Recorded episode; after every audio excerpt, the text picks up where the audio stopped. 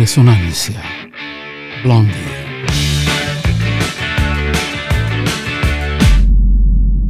1974 es el año en el que se forma el grupo norteamericano Blondie. A lo largo de sus periodos han utilizado diversos géneros, siendo identificados generalmente dentro del New Wave.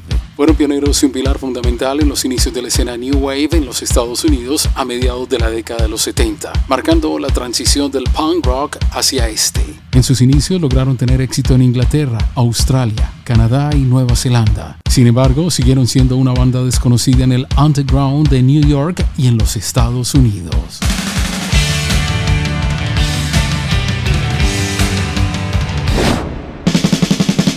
Junto a otras bandas locales como Ramones y Television, dentro del recién movimiento punk rock, surgen sus primeros conciertos en el Max Kansas City y en el CBGB. Sirven para darlos a conocer en su ciudad. En 1976 lanzan su primer álbum Blondie a través de Private Stock Records. Su primer sencillo Ex Offender, la historia de una prostituta que se siente atraída por un policía que originalmente se llamó Sex Offender, delincuente sexual. Tuvo poca difusión por su título y contenido. Saw you standing on the corner. You look so big and fine. I really wanted to go out with you. So when you smiled, I laid my heart on the line.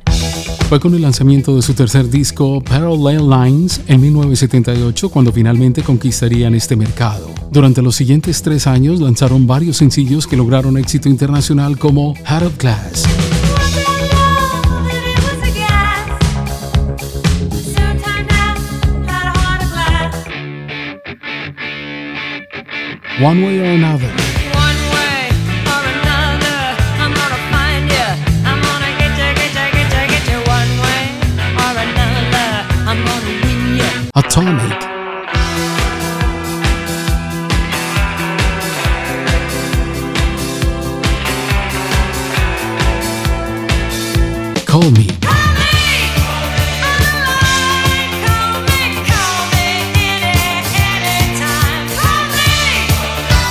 Rapture.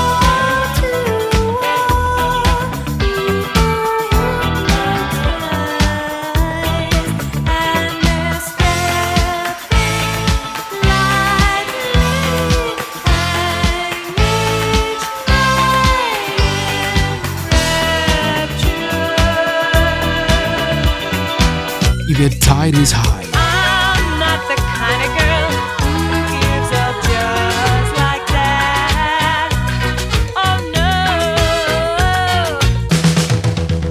Todos ellos canciones que exploraron una ecléctica mezcla de estilos musicales tales como el punk, disco, synth pop, reggae y rap. One Way or Another es una de las canciones más reconocidas de la banda y sin embargo no fue lanzada como sencillo en muchos países, ni un éxito comercial en ese momento en ninguno de ellos. Tanto Heart of Glass como One Way or Another fueron seleccionados dentro de las 500 mejores canciones de la historia según Rolling Stone.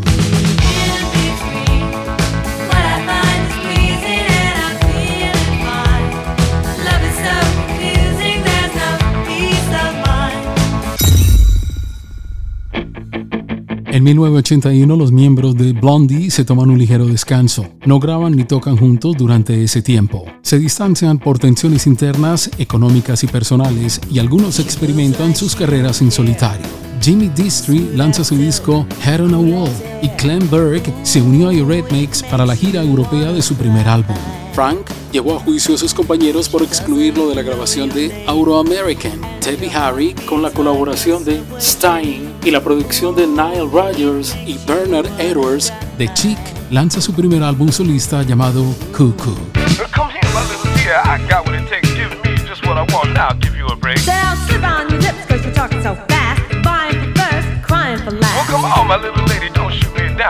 Strong connections all over town.